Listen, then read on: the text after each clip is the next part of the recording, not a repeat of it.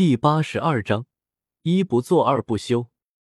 李来不清楚近距离的挨上这么一招，黑甲有什么样的体验，但是远远看着，李来觉得这一幕十分的壮观。金色火龙爆炸的一瞬间，天地仿佛都已经失色了。李来的视线之中，只有一个巨大的金色火球，仿佛一万个太阳在一瞬间炸开。发出刺眼的强光，并且给世界带来毁灭性的灾难。事实上，对于这片魔兽森林而言，这场灾难也确实是毁灭性的。等到爆炸结束的时候，以爆炸点为中心，森林已经彻底消失了。大地之上一片的焦黑，看不到丝毫生命的痕迹。而李来。则是一脸震撼的看着此刻的场景。虽然这是他的大招所造成的效果，但是这个效果看起来实在是太震撼了，震撼到李来自己都有些不敢置信。这一切是他做到的，在一火炸弹的威能之下，毫无悬念的烈焰狂狮凉凉了。虽然在金色火龙出现的时候，感觉到情况不妙的烈焰狂狮便开始撤退了。但是身体状况不佳，不断承受着体内烈火反噬的烈焰狂狮，还是没抗住之前爆炸的威能。此刻身体已经被火焰所吞噬了，只留下了一枚七阶魔核，被李来收入囊中。在巨大的爆炸之下，就是早早的开始后退的李来，也没能讨到太多的好处。此刻的模样看起来十分的狼狈。原本身体火焰化的他，此刻已经被强行打回了人类形态，浑身上下到处都充满了灼烧的痕迹，一张挺清秀的脸，此刻黑漆漆的，浑身上下除了牙齿以外，就找不到哪里是白的。龟龟，那地甲龙该不会直接被炸死了吧？体内的斗气一阵的翻涌，依然有些心有余悸的李来。小心翼翼的看着被烟雾和火焰所笼罩的天空，下意识的放开了自己的灵魂力量，去探测地甲龙黑甲的情况。片刻之后，李来的脸上露出了些许凝重的神色。他在那片本应该已经变成生命禁区的区域，感应到了一道气息。不愧是七阶魔兽之中的佼佼者，黑甲确实不是那么容易被干掉的。当然。面对面的挨了一记异火炸弹，黑甲也不好受。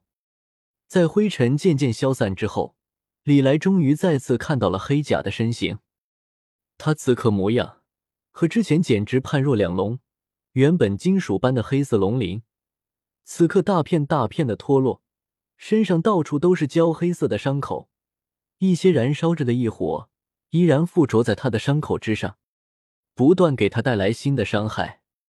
更为恐怖的是，黑甲原本的身体愣是消失了一小半，左半边的躯体已经完全看不到了，伤口处一片血肉模糊，身上的气息此刻更是萎靡到了极点。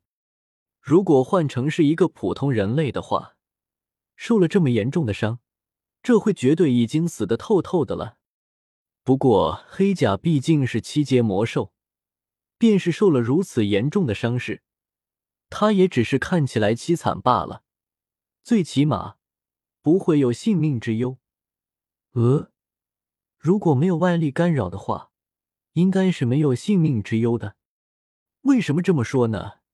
因为在看到半死不活的黑甲之后，李来瞬间露出了喜出望外的表情，再次往嘴里塞了一把丹药之后，李来重新化身火焰巨人。同时，两条橘红色的烈火巨龙在李来的脚下浮现。在玩了一次异火融合之后，李来也是心有余悸。短时间之内，他是不敢再这么玩了。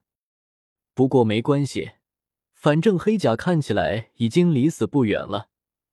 就算是只用一种异火的力量，李来也有信息干掉他。你不要过来啊！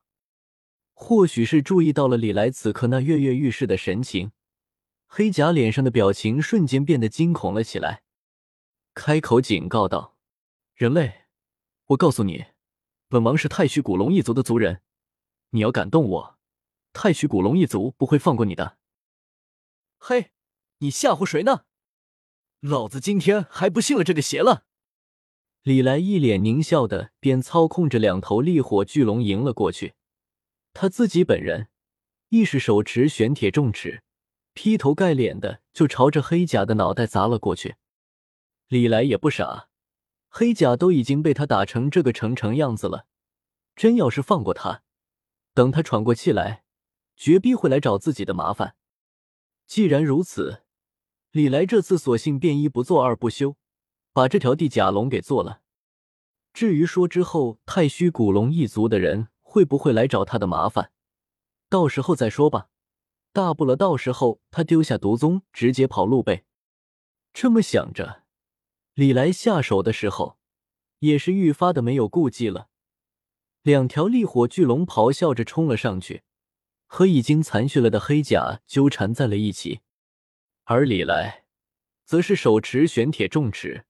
不断的往黑甲的脑门上招呼，顷刻之间，黑甲那凄厉的惨叫声便响彻了整片魔兽山脉。期间，黑甲不是没有想过逃跑，甚至打算和之前的烈焰狂狮一般，运用空间斗技来躲避李来的追杀。只不过有了之前的教训，李来一直都在防着他这一手呢，所以最终。黑甲还是没能逃过李来的毒手。待到那凄惨的龙吼声消失的时候，黑甲也已经彻底嗝屁了。巨大的脑袋愣是给李来的玄铁重尺给砸瘪了，身体上到处都是灼烧之后留下的痕迹，散发着一股烧焦了的味道。小半个躯体更是直接消失不见了。虽然卖相看起来差了点，但是李来也没有嫌弃的意思。在干掉了地甲龙黑甲之后，李来麻利的给黑甲来了个开膛破腹。先是取出了他的魔核，之后剩下的龙尸，李来也没有浪费，全部收到了自己的纳戒之中。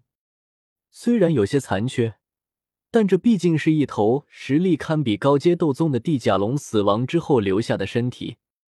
虽然残缺的有些厉害，但说不定哪天自己运气好。再遇到一头龙类魔兽呢，到时候和他好好谈谈，让他贡献出自己的一部分躯体，李来就能拼凑出一头完整的地甲龙，而后李来就能收获一个实力堪比高阶斗宗的傀儡了。所以地甲龙死亡之后留下的魔核和灵魂，李来都好好的保留了下来，就琢磨着等到哪天有机会了，炼制一个龙形傀儡玩玩呢。